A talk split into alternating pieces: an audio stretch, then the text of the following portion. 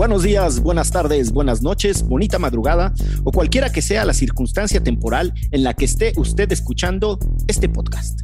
Porque así es, amigas y amigos de Derecho Remix.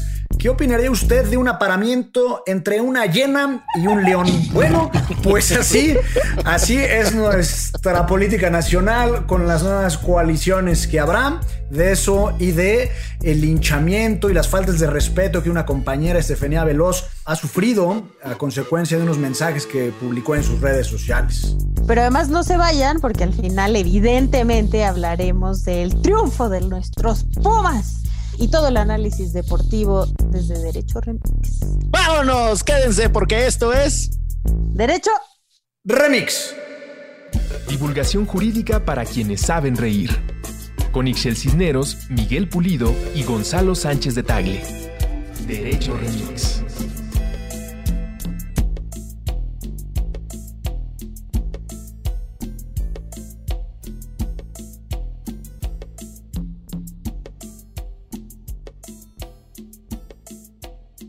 Bienvenidas, bienvenides, bienvenidos, bienvenudes a un episodio más de Derecho Remix, ya en las prostimerías del año 2020. Eh, si usted no sabe qué son las prostimerías, no es ninguna parte especial, es eh, la etapa final de algún periodo. Por Pero ejemplo, quítale las- la R, manito, porque no serían prostimerías, sino eso suena a otra cosa, ¿no? Suena como a casa de citas.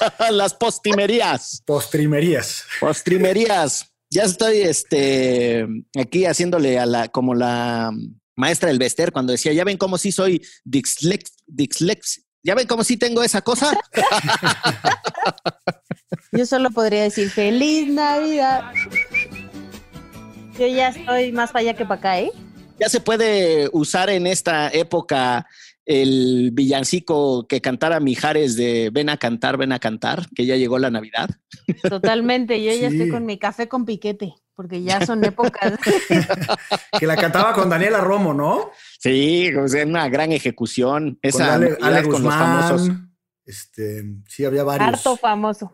Que por cierto, ayer me eché dos capítulos de Selena. Mm, mm. No, no, no, no. ¿No amarró? refleja, no, no, no. No refleja la realidad de la reina del Tex-Mex. O sea, no refleja el biribiri bom bom, en verdad. No, para nada. Ni, la- ni como la flor. Hijo, mano. Yo la verdad es que no tenía pensado verla, Yo pero tampoco. ahora menos. Yo soy muy fan de Selena, entonces sí. No, yo también. Ni qué decir del chico del apartamento 512, ¿no? Yo, Claro. la, yo la guardo en mi corazón porque han ustedes de saber que de adolescente me mandaban mis padres en las vacaciones de verano a Monterrey porque allá estudiaban mi hermana y mi hermano. Y yo era apenas un mozalbete en primero de secundaria y Selena estaba en el ascenso, acababa de dejar a los dinos. Y entonces mi hermano tenía cable, en aquel entonces no había cable en Orizaba, que era donde yo vivía. Y entonces me ponía a ver en un canal que era el ritmozón, ¿cómo no? ¿Cómo no? El ritmo son latino. Todavía existe, ¿eh? Todavía podrías echarte ahí tus, tus rolitas de ritmo. son. Sí, y me acuerdo muchísimo que la otra que estaba de moda era la de la noche que Chicago se murió. Ah, qué buena. Que competía con Telehit, ¿no? Chicago se murió. Sí, No, Telehit era música latina. Era y música pop y ritmo son, pues era más acá, ¿no? El guaguancó. No, no competían. O bueno, según mi playlist, sí competían, porque yo puedo escuchar las dos cosas sin problema. Pero según la gente normal, es una cosa u otra. Sí, bueno, estoy de acuerdo. Pues bueno, porque así están las sociedades, ¿no? Como muy divididas y muy fragmentadas. Y para darnos una probadita, nada más hay que ir a meter las narices un ratito a las redes sociales. Y ahí se va a encontrar uno, una de discusiones que son casi jitomatazos y molcajetazos los unos contra los otros.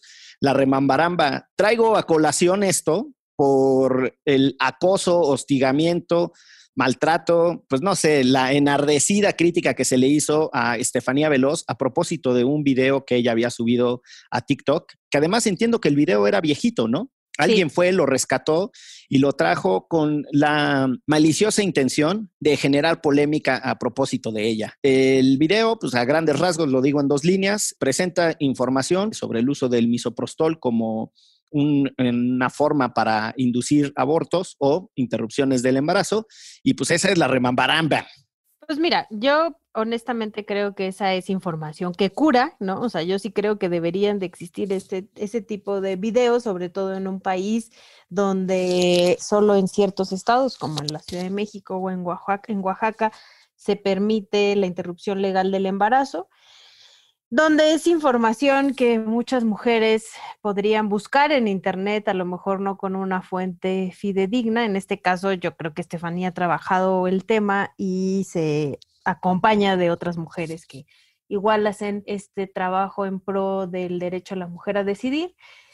Y más allá de que creo que deberían de existir este tipo de materiales, al final pues si no te gusta, no lo veas, mano. O sea, sí creo que si estás en contra del aborto, ¿para qué andas viendo a Estefanía enseñando cómo usar el misoprostol para abortar, amenazándola de muerte, como vimos en sus redes sociales, que ella publicó de cómo la gente ya dio un paso más allá y le está amenazando de, es más, le dicen que tendrían que ser víctima de feminicidio y que ojalá la mataran antes de fin de año, ¿no? Hemos caído en este tipo de cuestiones horrorosas. Em, por una cuestión, creo yo, que es totalmente una decisión propia, ¿no? O sea, al final de cuentas, quienes no están de acuerdo con el aborto, pues bueno, seguirán publicando sus videos de niños tasajeados, este, supuestamente sacados en un aborto y etcétera.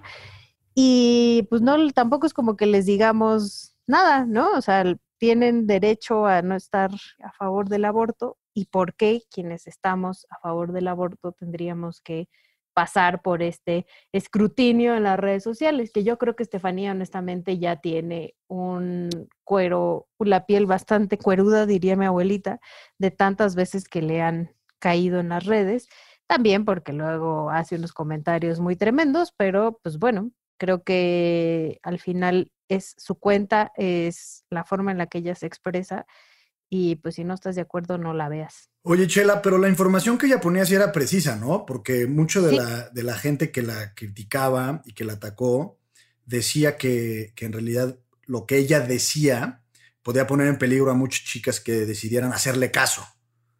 No, justo era precisa como en países donde, bueno, o aquí en la Ciudad de México, donde se puede abortar, esa es la forma, en la, la primera manera, dependiendo de las semanas en las que estés, esa es la primera manera que te da, la primera opción que te dan para abortar, porque justo es muchísimo más segura que una intervención.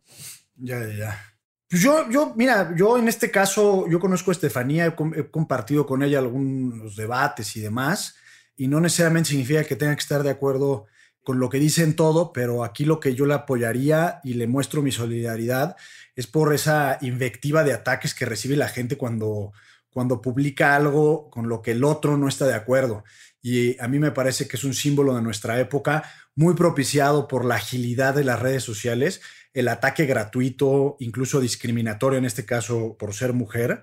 Y en realidad, pues, pues creo que este tipo de ira que vemos en las redes sociales está de uno y otro lado. Los, hiperconservadores católicos o cristianos atacando así, pero esos mismos son luego los que se quejan de la forma en la que otro tipo de grupos manifiestan sus opiniones en redes sociales. Entonces yo creo que eh, es importante entender que vivimos en la cultura de la opinión y hay que hacer el esfuerzo, como lo hacemos aquí en Derecho Remix, de pasar a la cultura del argumento y de las ideas desarrolladas y justificadas y razonadas.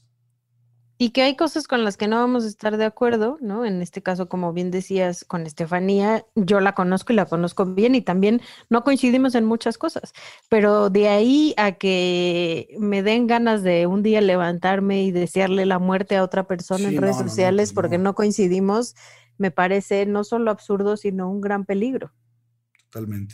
Hay un debate subyacente a la discusión que levantó Estefanía Veloz desde por lo menos mediados de la década pasada, es decir, del 2005, 2006, distintos colectivos y colectivas feministas de América Latina empezaron a utilizar las guías de la OMS y de la OEPS, de la OPS. Ahora ya, ando inventando la OEPS, ya no son solo las prostimerías, ya también son la, OEPS MS de meses.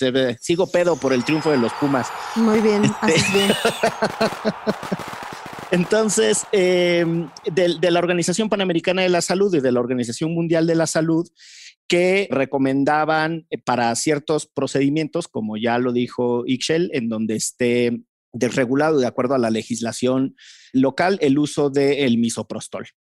Y distintos colectivos con una lectura, me parece a mí, bastante inteligente e interesante de lo que significa el derecho de acceso a la información pública, lo que dijeron es, pues esos son estándares médicos provistos por una institución multilateral, ¿no? O por dos instituciones multilaterales. Y se dieron a la tarea de sistematizar esas guías y pusieron esa información en distintos manuales. Yo creo que el caso por lo menos para mí más conocido en Argentina, era el manual de lesbianas y feministas por la despenalización del aborto. Así se llama el colectivo. Y era eh, publicado por una editorial que llevaba por nombre que ya no existe, precisamente el colectivo. El, manual, la información la recopilaron por ahí del 2009, el manual es por ahí del 2010. Aprovecho para mandarle un saludo a Luciana Sánchez, una destacadísima abogada feminista argentina, que además tiene un artículo sobre el carnicero y su esposa y el asesino, algo así, en un libro con Zaffaroni que es muy polémico. Pero bueno, Luciana Sánchez y Christian Groenberg y otros queridos amigos anduvieron en ese colectivo y estuvieron divulgando esa información. Y llegó un momento en donde se armó una discusión en Argentina en donde algunos legisladores los quisieron acusar de apología del aborto porque en ese entonces el aborto estaba tipificado en Argentina y lo que decían es, en la medida en la que ustedes ponen esta información de estos manuales a disposición del público, el público tiene un incentivo para abortar y el aborto, no solo la ejecución o el procedimiento quirúrgico, sino también invitar a alguien a abortar, está tipificado. Y me parece que entonces ahí hay un debate súper interesante sobre lo que Ixchel refiere, es si tú quieres o no quieres acceder a esa información y desde qué plano lo haces, ¿no? Ese es un punto que me parece fundamental. ¿Qué supone la apología a un procedimiento, que es lo que algunos están diciendo, de uso de un medicamento que requiere prescripción? Por cierto, el Citotec y el misoprostol no requerían prescripción fue una embestida de la derecha que presionó a las instituciones ejecutivas de distintos países de América Latina, reguladoras del uso de medicamentos, para que los pusieran como medicamentos que requerían prescripción médica para su venta. Pero bueno, pues el debate está ahí sobre libertad de expresión, qué decide consumir uno, qué supone la apología o no a una conducta supuestamente ilícita. Y lo más importante me parece a mí, cómo debatimos sobre los estándares médicos en una perspectiva democrática. ¿Quién democratiza los estándares médicos? Ya discutimos alguna vez aquí con los colegas que vinieron a hablarnos de la aproximación hipermédica a los temas de salud mental y la perspectiva psicosocial que se necesita necesitamos un debate sobre el conocimiento médico, sobre las obsesiones que se tienen, eh, por ejemplo, con las cesáreas, que no es otra cosa más que un, mecanismo de violencia ginecobstétrica. Es decir, ahí hay un montón de falta de cuestionamiento a esa supuesta supremacía del conocimiento médico. Y no es que yo esté diciendo que cualquiera puede hacerle a la charlatanería, lo que estoy diciendo es cómo lo democratizamos, cómo nos lo apropiamos. Y desde esa perspectiva yo entiendo que el ejercicio de Estefanía eh, está cubierto por mil halos de protección constitucional y lo que hace de manera muy particular Ricardo Salinas Pliego, que vi hoy en la mañana que estaba revisando los temas que nos tocaban tratar y fui a ver a redes, lo que hace Ricardo Salinas Pliego, no digo que hay que censurarlo, pero es deplorable. O sea, desde el fuero interno yo no alcanzo a aceptar que el community manager, porque no es ese señor quien lleva sus propias redes, quien sea que le está construyendo ese personaje polemista, por favor que se detenga, porque flaco favor le está haciendo a la calidad del debate y pues eso sí, de verdad que retuerce la tripa. Guaca las Salinas Pliego, de verdad, este, dejen de seguirlo en redes sociales y en cualquier, dejen de verte Azteca, la verdad, honestamente a ver si así le pega y de comprar en Electra y ser de Banco Azteca. Y lo otro, creo que a ninguna mujer, ¿no? Que eso es lo que le, le debería de quedar muy, muy, muy claro a los antiabortos. a ninguna mujer le gusta abortar. O sea, no es como que digas, ¡Uh! Hoy voy a abortar, muchachos, ¿no? O sea, qué feliz estoy. Sí, nos vemos en la casa para pedir unas pizzas después, ¿no? Exacto, y es como si esta información, o sea, lo que decías Miguel de Argentina, como te están invitando a abortar, o sea, no es como algo que las mujeres querramos hacer, o sea, es algo que él, la situación te lleva y que al final es muy doloroso para todas las mujeres que toman esa decisión. Entonces, en principio, ya desde ahí está muy mal entendido esta cuestión de dándoles esta información, les estamos invitando a abortar o las estamos incitando a abortar. Lo único que se está haciendo dando esta información es evitar que estas mujeres puedan morir, porque lo más probable es que se hagan un aborto en unas condiciones horrendas. Ya no la van a poder ver, pero lo puse en redes sociales, ojalá después la puedan ver en algún espacio. La película de Será Ley, que ya la había este, recomendado acá, que es justo del movimiento a favor de la interrupción legal del embarazo en Argentina, la estuvieron pasando en ambulante y en Film Latino y en Cinépolis toda la semana pasada. Ojalá la hayan podido ver porque es una gran película justo de esto, de que te muestra que las mujeres que abortan es porque no tienen otra opción o porque no querían tener ese hijo, pero no porque sean felices abortando. ¿no? O sea, desde ahí ya estamos mal con esta estructura que nos han metido en la cabeza. Sí, coincido. Y luego parece que hay mucha cerrazón del otro lado, ¿no? Del, del debate, del otro lado de la fila, en el sentido de que, digamos, para los cristianos o para los hiperconservadores es todo o nada, ¿no? Y en ese sentido creo que no es que se justifique, pero se entiende su virulencia y su agresividad en contra de este tipo de, de mensajes como el de Estefanía, cuando en realidad en democracia, y si estamos convencidos de la libertad de nosotros como individuos, tal y como lo dicen las sagradas escrituras, pues todo el mundo tiene derecho de alguna forma a pensar lo que le, lo que le venga a un sorbete, ¿no? Sí, que con esta nueva mm, organización de las letras que traigo, pues cada quien tiene al libre albredio, ¿no? Albredio, sí. Pues cada quien que escoja su libre albredio. Pues muy bien, y ¿saben qué otro tema tiene un montón de... De albedrio. de albredio. Creo que está más complicado. Decirlo así está más complicado. Híceme albredio con dos hielos y mucha este, agua mineral, porque si no me da cruda la coca. Sí, la coca, no el alcohol. Sí, claro. ¿Saben qué otro tema em, también abreva mucho de em, referencias médicas?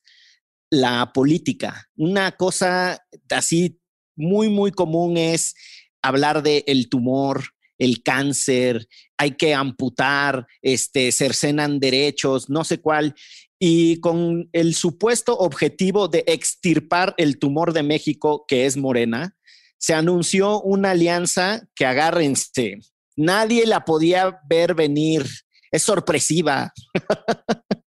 PRI, PAN y PRD, nada más. Ay, nanita, ¿cómo la ven, muchachos?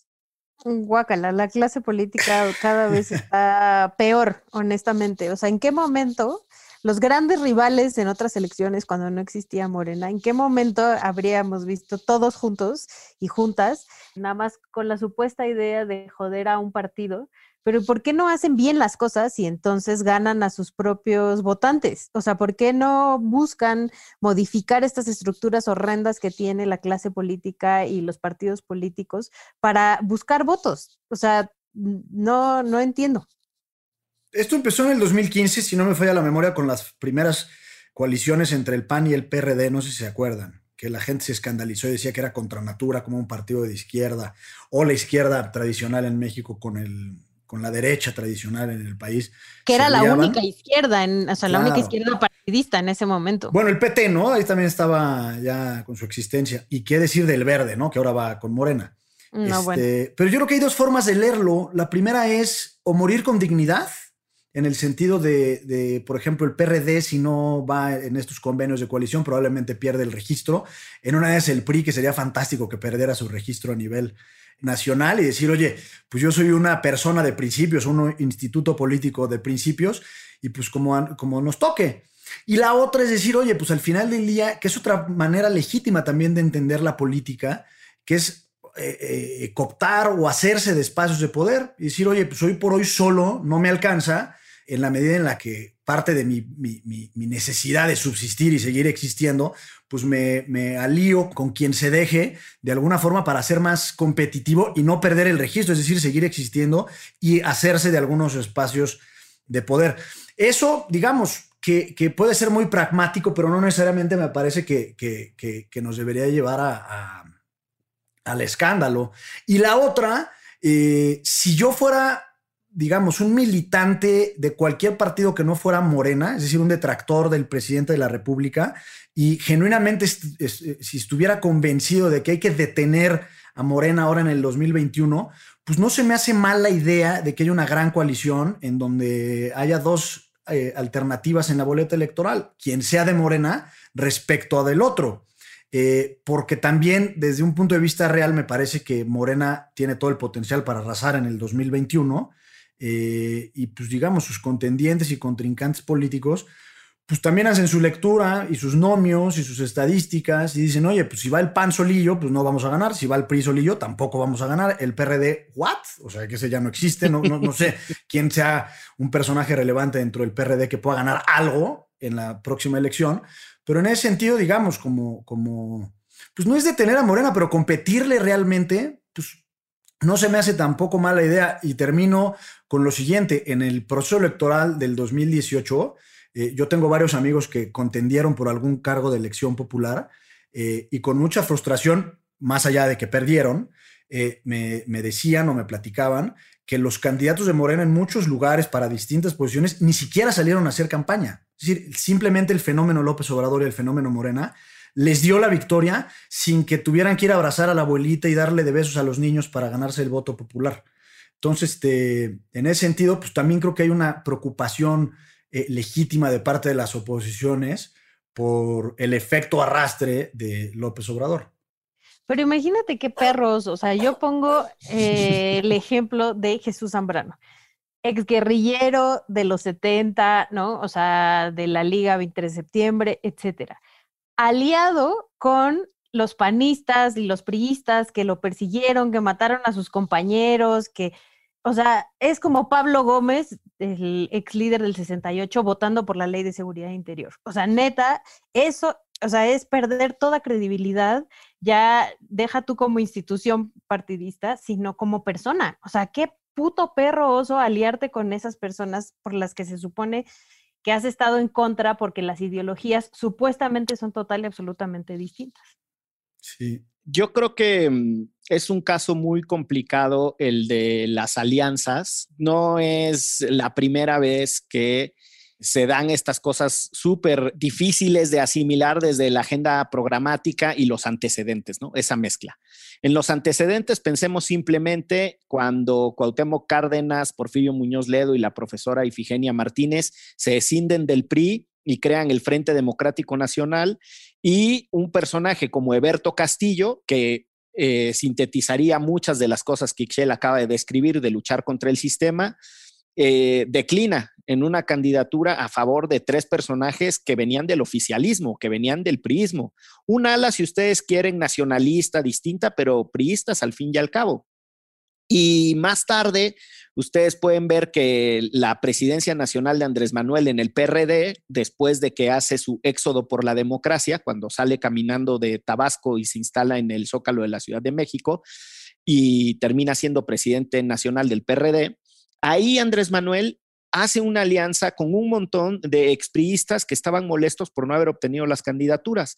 Quizá los más destacados o los más fáciles de identificar son eh, Monreal, eh, Cota, ¿no? Eh, que son personajes que al momento de escindirse del PRI y pasarse al PRD, le permiten al PRD tener candidaturas competitivas en estados en donde no las tenían.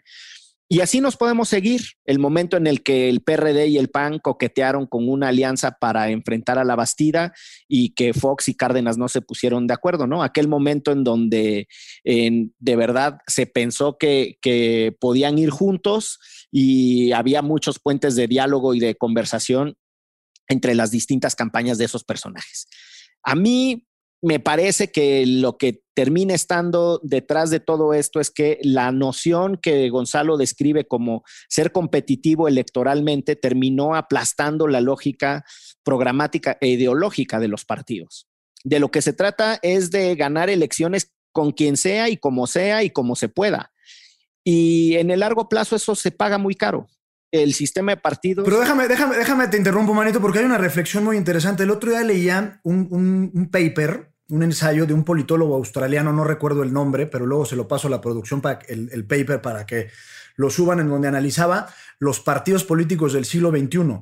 Eh, y de alguna forma lo que, lo que intuía este, este politólogo es que los partidos en nuestra época ya no son esas grandes corporaciones en donde, digamos, hay una ideología muy marcada, con grandes eh, eh, propuestas, sino realmente son, son agrupaciones ciudadanas mucho más prácticas que para el momento de, la, de un proceso electoral, pues generan una serie de, ofertas, pueden ser de, izquierda, de derecha, etcétera, etcétera, pero que en realidad son más bien como partidos políticos comodines y, y hacia allá un poco creo que es la tendencia de los partidos, no solo en México, excepción hecha de Morena, que Morena tiene que eventualmente encontrar su propio peso y su propia naturaleza, pero si vemos los partidos políticos en general, en las distintas democracias del mundo, pues han tendido a adelgazarse y a ser mucho más pequeños de lo que eran antes. Y en ese sentido son más bien... Eh, eh, eh, digamos, como acuerdos circunstanciales, lo que define el emblema partidista de cara a una elección. Eh, y en ese sentido, eh, creo que también es consecuente con el hecho de que la política, por definición, es un fenómeno pragmático. Es decir, eh, no sé, es decir, o sea, lo, que quiero decir es que la política al final del día, a lo que lleva al, político es agarrar puestos de poder, si no, no eres un político, ¿no? Esa es la prioridad del partido y del político. Pues qué asco. No, bueno, pero la, prioridad, la prioridad deberían de ser sus votantes. No, sí, pero la finalidad del político es adoptar el poder, es decir, hacer sido un espacio de poder. Si no, pues no eres un político.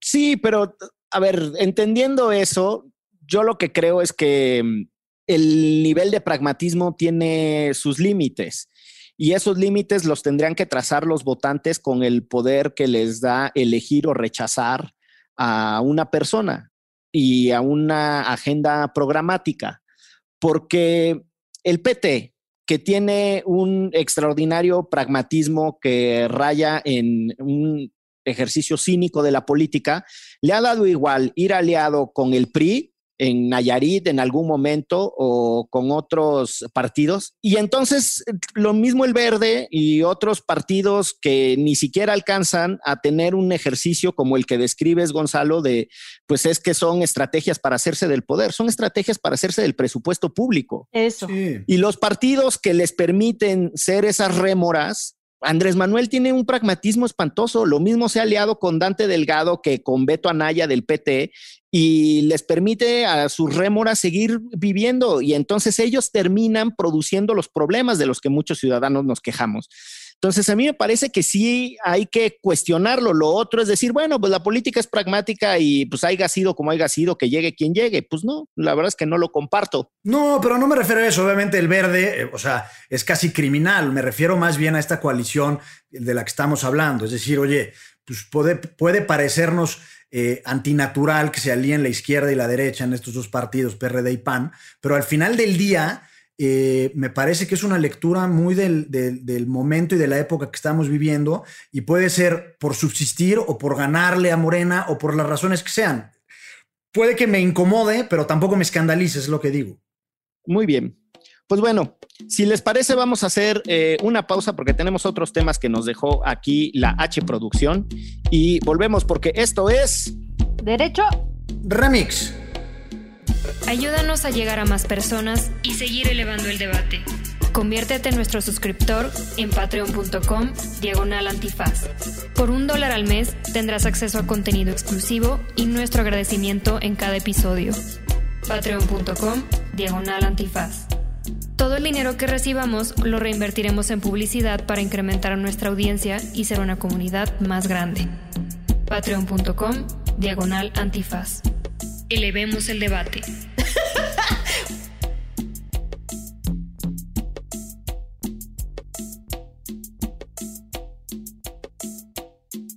Antes de seguir con los temas que nos ha preparado la H Producción, me voy a permitir hacer un paréntesis. Me voy a permitir desviarme unos segundos del tema simplemente para hablar de los trabajadores de la limpia pública de la Ciudad de México, porque han ustedes de saber que es un sistema eh, concesionado, pero que tiene a trabajadores voluntarios, a pesar de ser un servicio público. Y esto a mí me ha parecido desde hace muchos años una de las incongruencias más espantosas de nuestras sociedades.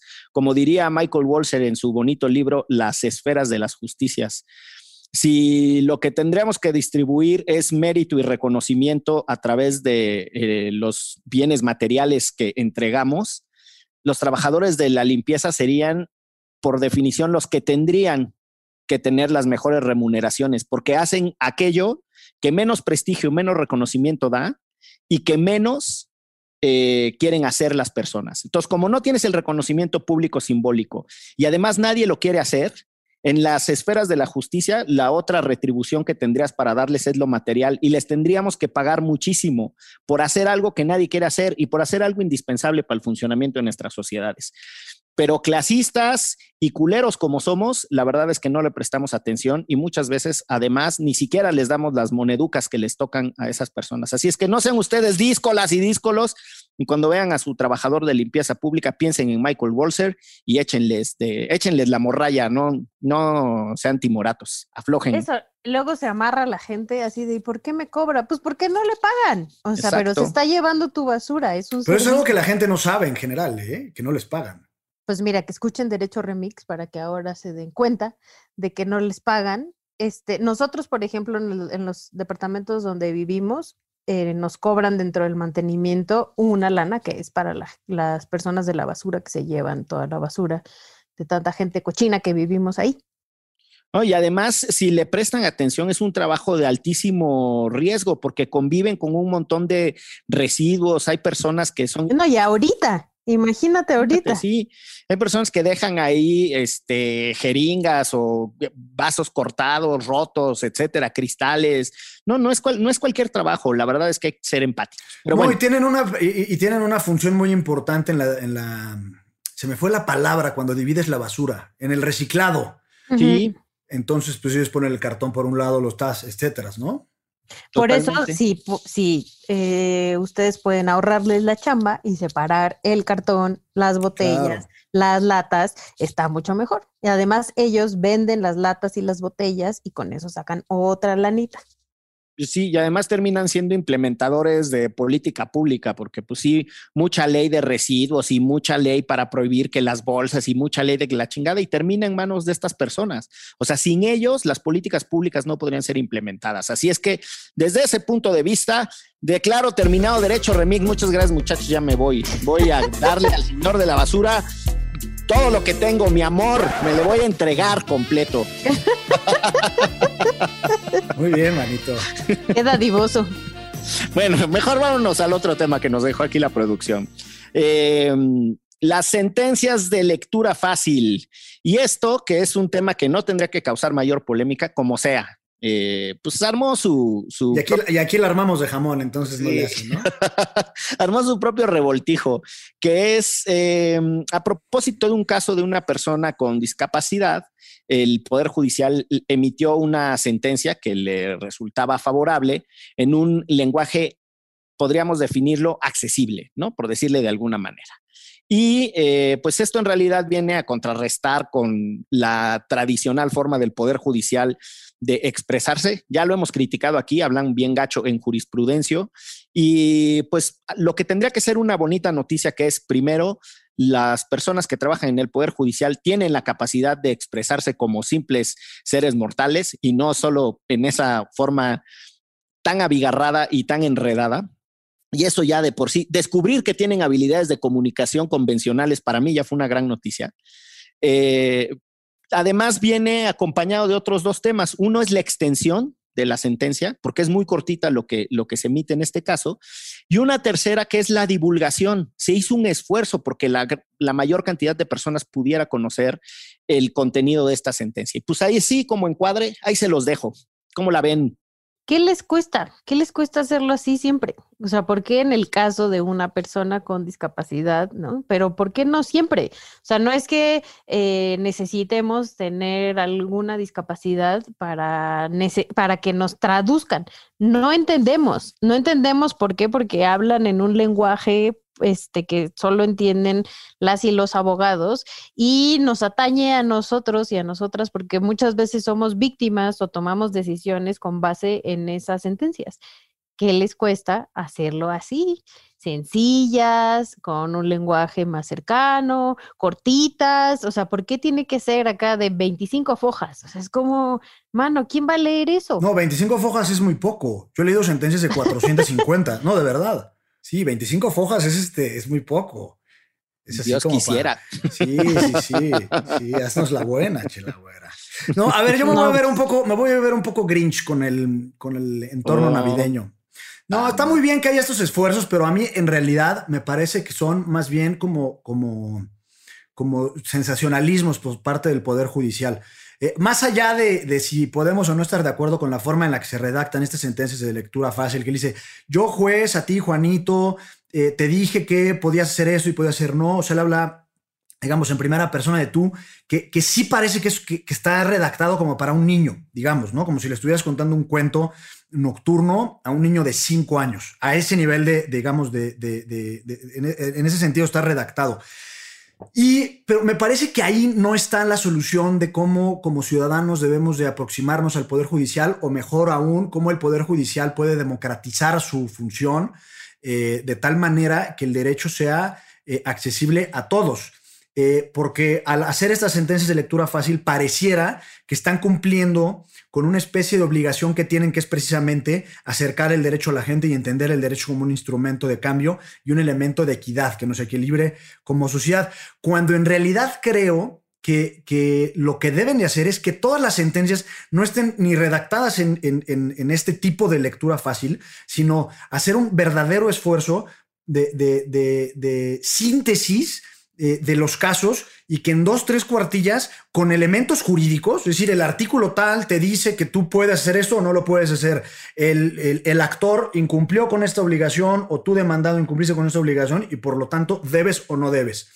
Eh, pero digamos que creo que estas sentencias de lectura fácil como que no nos van a llevar a ningún lado, la neta. O sea, al final del día probablemente el niño, el menor, eh, pueda entender o esta persona que tiene una incapacidad o discapacidad pueda también comprenderlo, pero de ahí a que transitemos a una nueva forma de impartir justicia, creo que no es por ahí el camino. A mí me gusta eh, la polémica que estás levantando, Manito, porque creo que las sentencias de lecturas fáciles en ciertos casos llevan implícita, ojo, una crítica al resto del procedimiento. O sea, la sentencia de lectura fácil, qué chingón, pero ¿cómo sucedió el resto del procedimiento? ¿Cómo se presentó una persona a una audiencia? ¿En función de qué firmó A o B petición? ¿No? ¿Qué grado de comprensión tuvo de lo que estaba sucediendo en su nombre? Y yo aquí creo que más allá de, de una cuestión de mm, forma, es una cuestión profunda de fondo. Eh, el derecho se envuelve en la complejidad y de esa manera se aleja de las personas. Ya hemos discutido mucho lo que Tebner y Bourdieu, entre otros, han escrito sobre el derecho como un campo de disputa en donde los productores y quienes ejercen el derecho tienen un esfuerzo decidido por hacerlo incomprensible porque eso es lo que justifica su necesidad.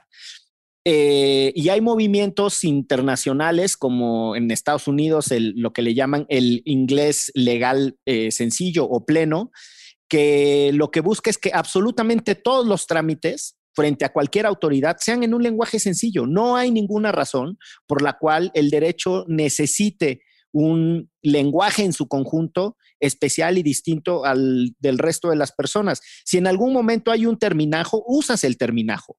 Yo creo que la divulgación científica y el trabajo de los pediatras cuando le explican a un niño lo que tiene, eh, demuestran que las ideas complejas se pueden explicar de manera sencilla cuando se tiene verdadera voluntad y honestidad. Entonces, yo diría que más allá de sentencias de lectura fácil, que por sí mismo me parece una buena noticia, pero creo que al igual que Gonzalo, no creo que sea ni siquiera relevante para el debate de fondo. El debate de fondo es cómo acercamos el derecho a la mayor cantidad de personas. Y esto incluso viene desde la próxima, desde la próxima, puta man, no les digo, hoy sí traigo la lengua trabada, desde la propia técnica legislativa. O sea, si los legisladores no se toman en serio su trabajo y dejan de redactar las leyes con las patas, va a ser muy, muy difícil que el resto del, proceso eh, asociado a cosas jurídicas termine siendo sencillo.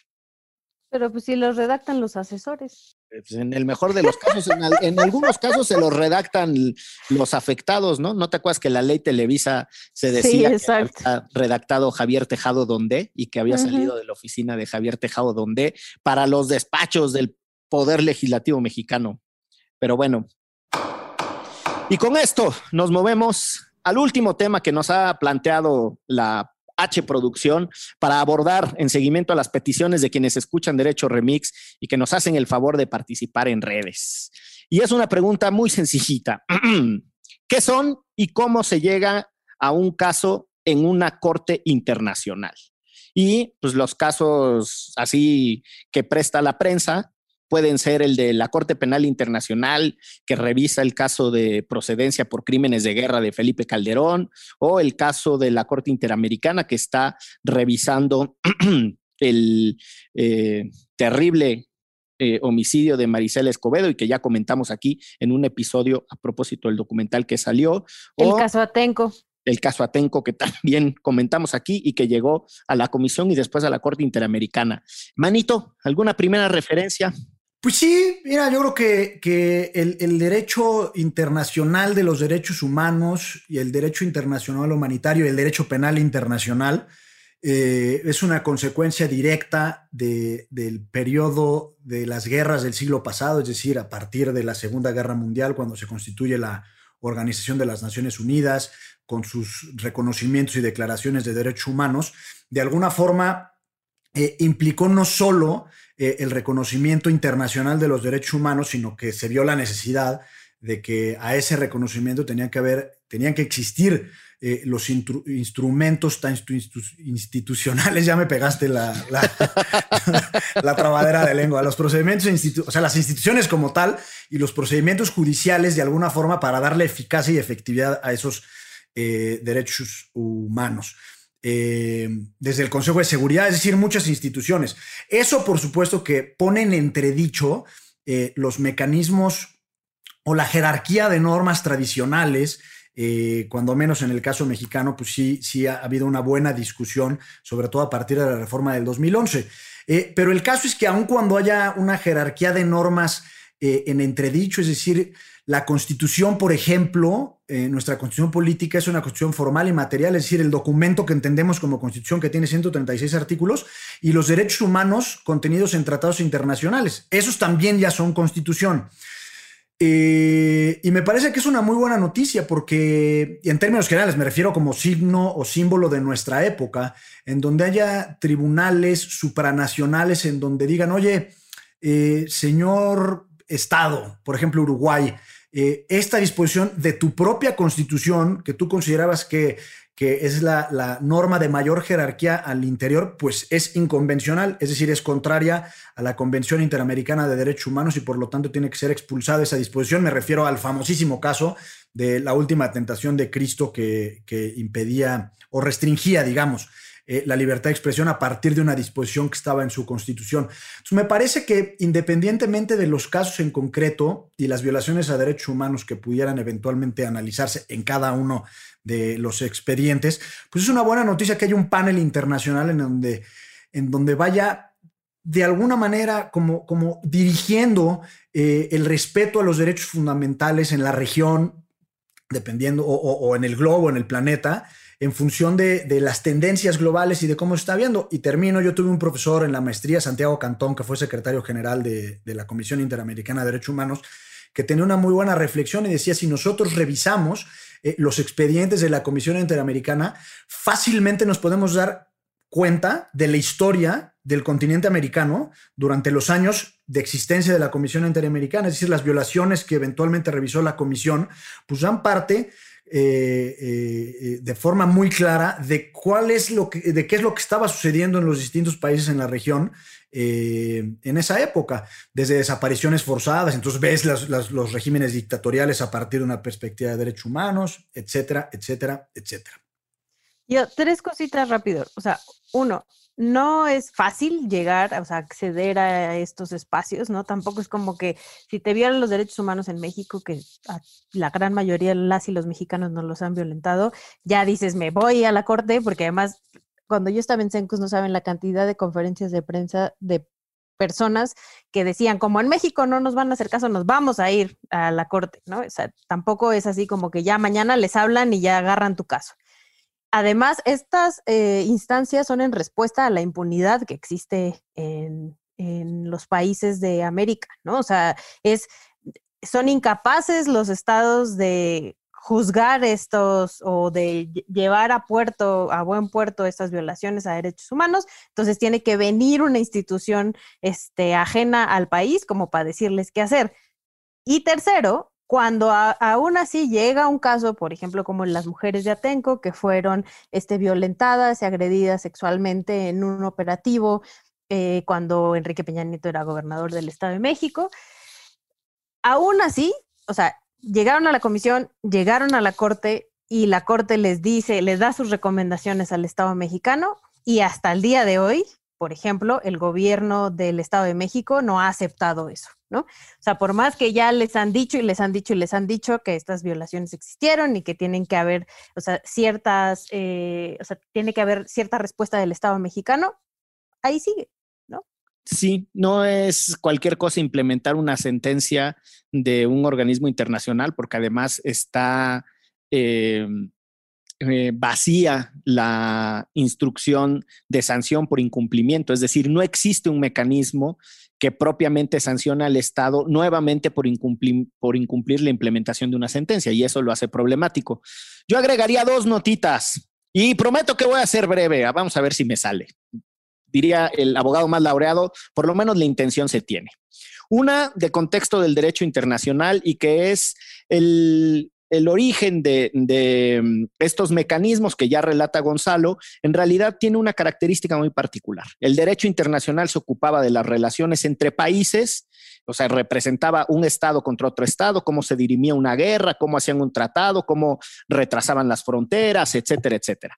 Y lo que sucede aquí, el pequeño cambio, es que ahora es una persona yendo a las instancias internacionales acusando a su propio país por incumplirle los derechos. Es decir, en el derecho internacional ya no solo se regula la relación entre estados, sino entre organismos internacionales y personas. Y ese es un pequeño cambio eh, que tiene todas las consecuencias que ya describieron Ixchel y Gonzalo. Y la segunda cosa es de procedimiento y es simplemente usar un terminajo técnico que describe el viacrucis que narra Ixchel de todo lo que tiene que pasar para que tu caso llegue con solvencia técnica ante una instancia internacional y es que se dice que se tienen que agotar los recursos internos. Es decir, tú solo puedes llegar ante un eh, caso en el sistema interamericano de derechos humanos de manera muy concreta, después de que agotaste absolutamente todos los recursos internos, ¿no? Ya no había otra opción de revisión judicial, ni había ninguna posibilidad de que alguna institución... Y ni aún así, manito, o sea, hay una excepción que se llama la excepción de cuarta instancia, que no es porque no te hayan dado la razón, sino que tiene que acreditarse una verdadera violación, ¿no? Además, o sea, se tienen que agotar los recursos internos, pero tiene que ser evidente que están violando un contenido protegido por, eh, en este caso, por el Sistema Interamericano de Derechos Humanos y sus tratados internacionales. Así que, pues ahí está, están satisfechas las peticiones. Ahora estaban un poquito técnicas, pero espero que hayan llegado hasta acá en estas explicaciones sencillas. Esperamos no haber hablado en jurisprudencia y pues nos vamos con un villancico. ¿Cuál quieren cantar para que lo cantemos los tres? Este, a ver, Chelagüera. Los peces en el río. El otro día me encontré, me encontré un meme buenísimo del beben y beben los peces en el río. Acá los peces echándose una chela en el mar. Este, y se te antojó una chela.